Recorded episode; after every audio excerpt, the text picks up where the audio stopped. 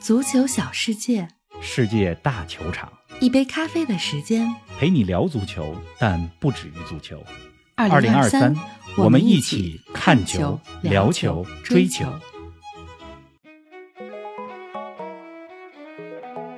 京多安不仅球技出众，而且文采飞扬。曼城功勋的离别信，怎么看都是满分作文。阿森纳为了得到赖斯，送上破亿报价，娜娜为何偏爱大米？千呼万唤始出来，热刺终于得到了麦迪逊，坚持不懈追芒特，曼联真的需要他吗？马蒂诺执教迈阿密国际，梅西的新东家能打进季后赛吗？更多精彩内容尽在本期足球咖啡馆。听众朋友们，大家好，欢迎来到足咖三周岁之后的第一期节目。冯老师你好啊，你这是在哪儿呢？跟大家说说。林子好，听众朋友们，大家好，嗯我在英国伦敦呢，从伦敦一下跟大家问到伦敦好了是这个伦敦啊，二十度左右，挺嗯凉爽的。从北京到伦敦，从四十度到二十度，这个呢，就像从赤道到了北极，虽然没那么夸张啊，但真的达到了避暑的效果。一下舒服了，嗯说到伦敦啊，伦敦也是这几周啊世界足坛的中心。嗯，你看，阿森纳盯上了西汉姆联的中场赖斯，是的而且为这位英格兰国脚送上了超过一亿英镑的报价，这身价可够高的。我跟大家说啊，我来伦敦是吧，有种专门来蹲个大消息的感觉。有点像。结果我下了这飞机，阿森纳还没官宣呢，这事儿估计还得再等一等。嗯，但是我估计啊，八九不离十了。咱们来伦敦啊，还有别的事儿，真不是为了蹲赖斯这个消息来的。嗯，我们录节目的时候是周五，是吧？是北京时间的周五早。是的，呃，周四呢，因为我在飞机上啊，下了飞机就在伦敦吃了个晚饭。哎呀，吃晚饭的时候呢，我一个人在那吃饭，边上也有一个人是单独一个人吃饭，还碰到了这一个米兰的球迷，哟他是米兰球迷，我们俩这一边吃饭，嗯，还聊了聊 AC 米兰今年欧冠当中意甲当中的表现。你说这足球真的是最好的沟通交流的语言。世界语言，嗯，哎，我们今天呢给大家录一期节目是周五啊，比平时晚了一天啊。现在呢是玲子那边是北京时间的周五早上，嗯，那么我这边呢是伦敦时间的周五凌晨十二点多，不到一点。那么二零二三年啊，这也是上半年的最后一期节目了，是吧？是的，上一期呢咱们做了三周年的特别节目，大家所有的留言我和玲子都看了，都认真看了而且，看了不止一遍。是的谢谢所有的听友。虽然上半年过去了，但是夏天好像刚刚开始啊，这转会 似乎也才刚刚开始。哎，夏天啊刚刚开始，重磅转会啊都已经接踵而至了。哈弗茨加盟阿森纳，麦迪逊加盟热刺，这是已经官宣了的。金民哉加盟拜仁也已经 here we go 了。方老师，咱们先从哪笔开始说啊？咱们呀，咱们先从郭老师京多安啊开始说起。对，为什么呢？因为过去几天的时间里边哈，其实我跟玲子呢，我们都好好赏析了一下京多安的作文。惊艳啊哎，京多安前几天离开曼城的时候，写了一封特别长的感谢信，嗯，是吧？也算是离别信吧。我数了一下，从头到尾一共两千四百多个英文的单词儿。嗯，这信呢写的有情感、有内容、有细节、有格局，哎，我觉得呢真是满分作文。评价太高了，嗯，而且最近这个六月份哈、各地呢咱们国内都在刚刚结束完了这个中高考。是，这个对于写作文来讲哈、就是我在中考和高考的时候，其实我觉得我写作文里边就经常会用到 足球的题材，足足球的对内容呀，比如咱们中考那一年是吧？当时呢，我记得作文的题目叫做“喝彩”，是吧嗯，？那那会儿中国足球刚刚冲进世界杯啊，对呀米卢刚刚带领中国足球实现了冲出亚洲，走向世界，正好有的写哈，正好有的写。那高中时候写作文，很多题材这基本上老师不用看名字，一看写足球的内容就知道是我写的。嗯，哎，别说我写作文了啊，咱们说这个，说回到京端这个事好啊，反正就是我，我越到这个工作之后啊，我越觉得演讲和写作是最重要的两个技能。离不开的，不嗯光是中国人重视会不会说话，会不会写作，这国外呢更重视，嗯，是吧？你国外申请大学，你得写这个申请文书吧？嗯这个名字比较熟悉，是吧？是你求职呢，你除了简历，你还得有一个 cover letter 吧，就是求职信，这在国外更重要。是吧？无论是对于学生来讲，还是对于职场中的人来讲，这个写作呀，真是太重要了。如果你写得一手好文章，能够让很多事情什么呢？事半功倍。确实是这样。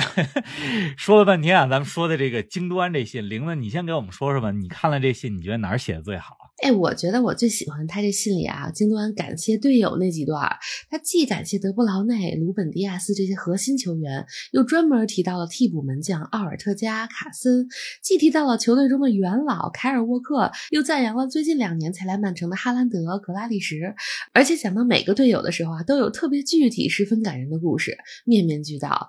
比如说，京多安说，格拉利什是被媒体所误解的球员，在训练场上和日常生活中，格拉利什是个非常谦。谦逊纯粹的男孩，而且非常善良。再比如，他还讲到了和德国老乡奥尔特加每天一起喝咖啡这些片段。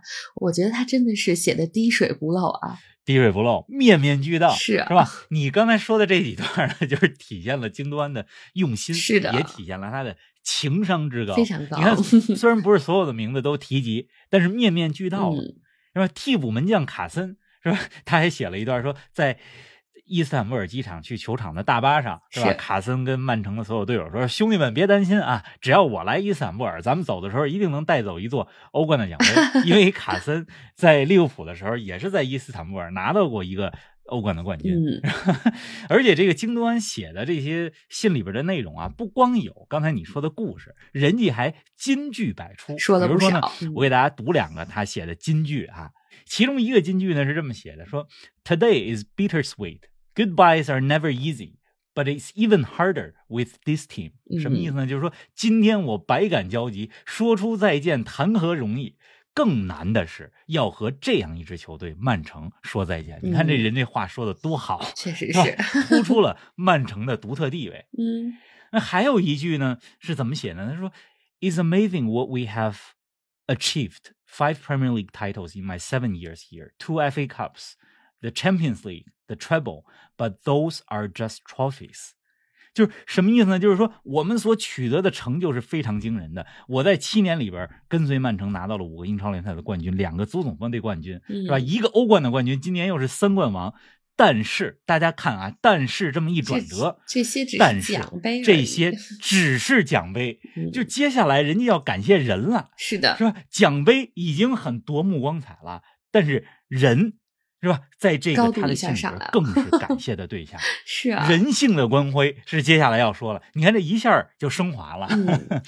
而且我特别佩服啊，他不光先感谢了曼城啊，在信的最后感谢完自己老东家，还非常自然的引出了新东家巴萨，解释了为什么要去巴萨，说加盟巴萨是自己儿时的梦想，深知前往巴萨会面临很多压力，但他喜欢压力，真的是太会说了啊！我想曼城球迷看了他写巴萨那一段，也一定能理解他的决定。就甭管这作文是京多安口述，别人帮他写的，还是他自己动笔写的，嗯，是吧？这都能看出来，他自己是用心了，是的，都能看出来，京多安的情商真的是非常高，是的。你看他谈到自己的儿萨梦，儿时想加盟巴萨，是吧？如果他离开曼城，他是这么说：如果离开曼城，只会去一家球队，那就是巴萨。而且还说了期待和莱万多夫斯基再聚首，因为曾经是多特蒙德的队友，是的。同时呢，又说了非常欣赏自己下一任新任的主教练巴萨的主教练哈维，是。就是说这一段话，算是给新东家还有新东家的球迷送去了见面礼。嗯，同时又说什么呢？说我知道巴萨是一个充满压力的地方，但我喜欢压力，喜欢走出舒适区域。这么一说，是把曼城给抬高了。对呀，就曼城已经拿到了几乎可以拿到的一切冠军，而巴萨还在为重回巅峰而努力，是吧？最后人家还说什么呢？京多安说：“没有什么能打破我和曼城球迷之间的连接，真的是绝了。”就我们给大家读的，只是他这个作文当中的一小部分。嗯，哎，我建议大家呢，在网上找一找，就是呃，甭管是他的英文的原文还是翻译翻译都可以啊。哎，非常耐读。你看这写作文是吧？简单总结一下，就是什么呢？有情感，有内容，有细节，有格局。就是无论咱们考试写作文，还有求职写作文，给领导写信，是吧？您离开一家公司，或者到了一个新的公司，是不是都得做到这么几点啊？嗯，京多安这个作文呢，情感方面真挚且充沛，内容方面很丰满，而且有中心思想。是的，细节方面，你刚才跟大家说的每一个细节，每一个球员都是一个故事，嗯，是吧？格局呢，又已经突破了足球这项运动，是从人性的角度出发。这我不是曼城球迷，但这作文呢，都快把我给真的看服了是。说更重要的是人。哎，嗯不好意思，说多了啊，这这不好意思，咱们又好为人师了，好像这个语文老师给大家讲作文似的。行了行了，不说这事儿了。点评的不错啊，哎，反正真的建议大家看看京东安这作文，我想他对于你理解足球、写好文章一定有帮助。嗯，哎，咱们今儿说完了京东安的满分作文啊，该聊聊最近几天这几笔重磅转会了。阿森纳为赖斯报价一亿英镑啊，这将使他超越格拉利什，成为历史上身价最高的英格兰本土球员。方老师啊，作为一名后腰球员，身价超一亿，这很罕见啊。哎呀，你说格拉利什作为一个十号球员，对吧？身价一亿可以理解，但是赖斯呢，毕竟位置更往后一些，嗯，确实非常罕见。作为后腰球员，是这个古有老鼠爱大米，今有娜娜爱大米。赖斯 rice 对吧？这个英文姓氏翻译过来就是大米嘛。我觉得身价到这么高，呃，想来想去有这么几个原因吧。首先呢，就是从球员自身价值来说，赖斯二十四岁啊，能攻善守，在场上又扮演一个中轴的作用。在嗯英超，甭看很年轻，但是历练了很多年。上赛季又帮助西汉姆联捧起了欧协联欧洲赛事的冠军。而且别忘了，过去两届世界大赛，从二零二一年的欧洲杯到二零二二年的世界杯，是吧？英格兰过去十二场比赛，这两届大赛当中，他都是全部首发。是的，那么从供需关系的角度来说呢，咱们既然说身价，那得讲市场规律，嗯，对吧？供需角度来说，阿森纳需要一个能打单后腰的球员，这样的话呢，他们就能在场上派出更多的攻击性球员。确实，而放眼整个世界足坛，阿森纳的选择并不多，不是说赖斯咱们买不来，还有很多其他的选择，没什么选择。嗯，是吧？另外，我看咱们 维家群里的棋友啊还说从户口户口本的 角度来说，人家赖斯是英格兰国脚，是吧？是英格兰球员本身就增加了一层价值。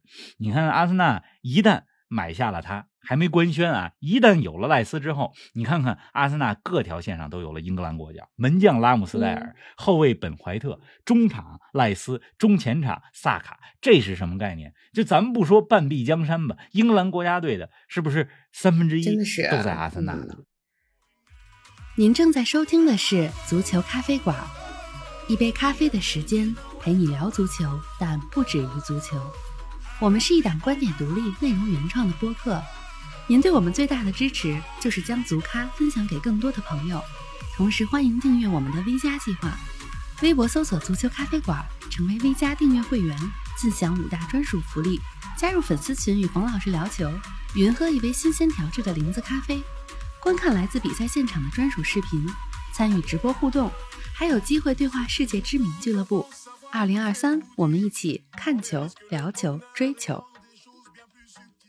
哎，那你觉得德克兰赖斯来到阿森纳之后啊，能融入枪手的战术体系吗？从上赛季来看啊，这阿尔特塔的战术体系介于四二三幺和四三三之间。嗯到了赛季后半段，是吧？更常用四三三。那赖斯来了之后啊，我觉得阿尔特塔呢会经常的使用四三三嗯这个阵型。中场的三个人呢，赖斯居中，左右我觉得很有可能是哈弗茨和厄德高。哎，前几天呢，我看到咱们听友 Have Fun 二零零八说说看不太懂哈弗茨转会阿森纳，说价格挺贵的，请教一下他在阿森纳踢什么位置？我觉得很有可能四三三的阵型当中，哈弗茨在赖斯的左前方，嗯厄德高在赖斯的右前方。那前面的三个人呢？四三三前面的三呢是热苏斯、马丁内利和萨卡。是，就是阿森纳现在还盯着这个阿贾克斯的荷兰后卫廷贝尔。如果廷贝尔来了，那就更不一样了。就廷贝尔呢，虽然是后卫，但是在进攻的时候，廷贝尔的出球能力是能够让他打后腰的。也就是说，如果廷贝尔也来了，在进攻有球权的时候，廷贝尔和赖斯甚至在场上能打一个双后腰。嗯，就是反正你看阿森纳，就甭管是买哈弗茨还是买赖斯吧，他这个买人思路实际上就种宣言，嗯就是在向曼城在宣战。哎，就是前几个赛季阿森纳都是青春风暴，是吧？青春风暴二点零，但是现在不是了。你看，从今年年初买若尔尼奥、特罗萨德到今年夏天又是哈弗茨、赖斯，这都是正值当打之年，或者说有经验的球员，就是想告诉大家，是吧？我们上赛季不是昙花一现，我们还能继续跟曼城掰手腕。哎，今年夏天啊，身价不菲的后腰球员不光只有赖斯，还有托纳利这名意大利中场呢，已经无限接近纽卡。据说各项条款加在一起啊，身价接近七千万欧元。王老师，那你看好托纳利在纽卡的未来吗？你觉得他能适应英超吗？与其说我看好托纳利，不如说我看好埃迪豪的眼光。来说说，你从过去一年半来看，哈，就无论是纽卡这家俱乐部，还是主教练埃迪豪，他们都不胡买、不乱买球员。那托纳利呢是一名成长型的球员，而埃迪豪呢是一名善于培养球员的这么一个教练。是，那纽卡新赛季要打欧冠，肯定得增加中场的厚度，需要一位呢就是有活力、能奔跑、能长传啊 B to B 的这种球员。托纳利虽然长得像皮尔洛，但是其实踢球风格更像呃德罗西，是吧？甚至有点像加图索。那么较为年轻的意大利中场来英超，其实这个并不常见啊。我虽然看好艾迪豪的眼光啊，但是我觉得这步棋还是有点险。就是托纳利能不能适应英超的节奏，还得再看。嗯，上期节目咱们其中一个互动话题啊，是让大家来说说夏季转会窗到目前为止最合理的转会和最荒唐的转会。我看有不少听友留言啊，雪童宝说最合理的是贝林厄姆转会皇马，最荒谬的是坎特去吉达联合。方老师，那你心中？最靠谱和最荒唐的转会是什么呢？咱们就说过去这几天的吧，我觉得最靠谱的啊，就是麦迪逊转会热刺啊。哎，热刺想要莱斯特城的麦迪逊已经很久了。咱们时间呢倒回到八年前，二零一五年，当时热刺相中了还在考文垂效力的两名小将，一名叫做德里阿里，热刺给买过来了。嗯，另外一名呢就是麦迪逊，热刺盯了八年都没能买过来。是吧？无论是麦迪逊在考文垂，还是后来到诺维奇，还是在莱斯特城的时候，热刺都没能把他买过来。今年夏天，随着莱斯特城降级，是吧？各方面的条件都成熟了，麦迪逊时机到了，来了。是的，热刺呢特别需要一个传球手，是吧？不然不然老靠凯恩来传球来助攻了。那么热刺的一些中场球员，像本坦库尔、赫伊比尔这些，他们都不是传球手。那么麦迪逊。在场上能打十号位，是吧？他作为一个十号位的球员，正好可以在孙凯组合的身后，在孙兴民和凯恩的身后打，这个位置挺适合他。嗯，那最离谱的呢是哪个呢？最离谱的，我也看了大家的留言，是吧？大家很多人 提到了这个坎特。其实我觉得啊，三个人，坎特、内维斯和门迪前往沙特联赛，这个让人看有点看不懂。啊，因为今年夏天呢，就是来到沙特的球员，这这真的是不少。咱们之前也说过，本泽马可以理解，对吧？已经拿到了可以拿到的一切，而且年年龄在那儿了。但是我我不太能理解，就是坎特、内维斯和门迪。是吧？如果说坎特已经三十二岁了吧，已经实现了嗯所能实现的大部分荣誉的话，那么内维斯和门迪两个人都还处于职业生涯的黄金年龄啊，这还正是当打的时候，嗯，当打之年。对，尤其是葡萄牙中场鲁本内维斯，这二十六岁，在英超踢得很不错，在狼队经常有超远距离的射门、远射。我我记得有些场子还带上了狼队的队长袖标吧。是。那么门迪。也才三十一岁，这对于一个门将来讲，这这是很年轻的年龄啊。三十一岁，虽然因为伤病等等原因，把主力门将的位置让给了凯帕，是吧？上个赛季，但是别忘了，门迪在仅仅两年前的这个时候，他还是切尔西欧冠冠军队的主力门将。嗯，你说说到这个沙特啊，就是我咱们录音之前，我看布罗佐维奇，国米的中场布罗佐维奇也要加盟利雅得胜利，这已经。已经 here we go 了。是啊，其实除了这个沙特联赛哈，我再多说一句，是吧？可能我作为曼联球迷不该这么说，但是呢，我今天在咱们 V 加群里边也说了，曼联呢现在看来是要花六千万英镑吧，六千万左右买下这个梅森蒙特。就是我其实不太明白，曼联已经有布鲁诺费尔南德斯的情况下，为什么还要买梅森蒙特？那么很多人有有些曼联球迷也在说，是不是让芒特替代埃里克森和卡塞米罗打一个双后腰啊？但是这个位置他不是芒特特别擅长的位置啊，看不懂。所以曼联。买芒特，我其实作为曼联球迷，我也有点看不懂。嗯，哎，咱们说完球员转会啊，再来说说主教练吧。梅西加盟的迈阿密国际啊，本周宣布了新任主教练，他就是曾经担任过阿根廷国家队的主教练马蒂诺。方老师啊，这是马蒂诺和梅西的第三次相逢了吧？哎，第三次啊，前两次呢，一一次是在巴萨，是吧？还有一次呢是在阿根廷国家队，因为马蒂诺二零一四到一六年执教过阿根廷国家队。那如今。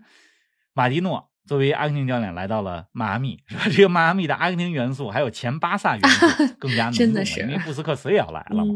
说到马蒂诺这名教练啊，就是去年卡塔尔世界杯上，他呢是墨西哥队的主教练，没能带领墨西哥队出线哎，从墨西哥离离任以后，就处于这个待业的状态。嗯，那迈阿密国际呢，炒掉了菲尔内维尔之后，一直在选帅。这周呢，确定了马蒂诺。嗯我觉得他还是比较适合迈阿密国际的吧。首先呢，第一点，他和梅西有合作的基础，是的有合作的经历，而且马迪诺说出来也算是二线或者说准一线的知名教练了吧。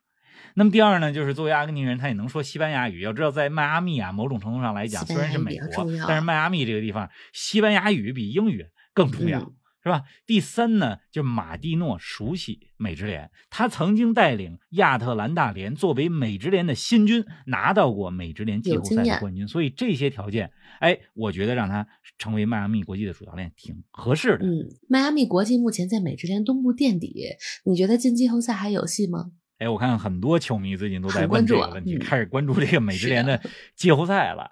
哎，因为梅老板也说了嘛，就是来美职联，嗯，不是踢着玩儿的，是要认真踢，是要出成绩的。嗯这个美职联啊，分东西部啊，东部十五个队，这迈阿密国际呢十五分排在第十五、嗯，就是垫底。这个美职联呢，就是前九名，这个赛季前九名就能打季后赛。那么现在在东部排这个第九名的是华盛顿特区联，就是鲁尼执教的球队。嗯，华盛顿特区联呢，目前比迈阿密国际多十一分，但是迈阿密国际少赛两场，是吧？美职联还剩十六轮，我觉得完全有机会。而且美职联这个联赛啊，因为我这几年看的比较多，就是队伍之间实力非常接近，是吧？嗯有一两个变量。没那么悬殊，嗯有一两个变量，有一两个球星，这个球队的成绩就能马上好。确所以实我觉得迈阿密国际进季后赛打进前九，是吧？还是非常有机会的。嗯哎，咱把目光啊从北美转回到欧洲啊，欧洲五大联赛那有哪些值得关注的新任主帅吗？咱们说一个并不起眼的新任主帅吧来，说说。嗯、我们但是我觉得这个教练还是很有能力、很有个性的。嗯他就是英超伯恩茅斯的新任主教练伊劳拉。啊，啊，伊劳拉呢是一位四十一岁的西班牙教练，前几个赛季呢执教西甲的巴列卡诺，这两个赛季呢带领预算并不高的社区球队巴列卡诺是吧，连续在西甲获得了第十二名和第十一名，中游相当不错了。嗯而且巴列卡诺呢这两个赛季还是巴萨的克星。哎，有句话怎么说来的？说过去两个赛季的西甲相对比，巴萨已经不是曾经的那个巴萨，是吧？从混乱到夺冠。但是巴列卡诺还是那个巴列卡诺，还是那个巴萨的克星。这个伊劳拉这名教练来到英超之后，大家需要关注的一点是什么呢？就是英超百分之二十五的主教练都是西班牙人，就是二十个队里边有五个队主教练是西班牙人，嗯，瓜迪奥拉、阿尔特塔、埃梅里、洛佩特吉，再加上伯恩茅斯的伊劳拉，嗯，就这个百分之二十五的比例已经超过了英格兰本土教练的比例。这西班牙教练呢，在英超一直有，从二零零四零五赛季贝尼特斯执教利物浦之后，就是英超每个赛季都有西班牙教练，从来没有间断过。哎，马上到七月了啊，方老师跟我们说说未来几天有哪些值得关注的比赛吧。咱们下周啊，专门做一期节目吧，叫做《这个夏天看什么》。好啊，是吧？下期节目呢，说说女足世界杯、美职联、金杯赛这些值得看的比赛。那么未来几天呢，大家要有空的话，可以看看欧青赛，嗯进入到了淘汰赛的阶段，是吧？以及北美的金杯赛。不过北美的金杯赛呢，还在小组赛阶段。咱们在亚洲杯上的中国队，在明年亚洲杯上的对手，男足亚洲杯的对手卡塔尔队也参加了今年的北美金杯赛。是，啊，卡塔尔现在的主教练呢是葡萄牙名帅奎罗斯。卡塔尔第一场比赛金杯赛刚刚输给了海地，嗯这支名不见经传的球队。哎，说到海地呀，就是海地的女足也是咱们中国女足在今年世界杯小组赛上的对手，嗯，啊，也不能小视没错海地女足。我觉得啊大家这几天如果不想看球，就好好歇歇息，嗯。因为呢，再过二十天，七月二十号，女足世界杯就开始了。是的，好啦，那咱们今天节目就说到这儿，祝大家周末愉快，下期不见不散。不见不散。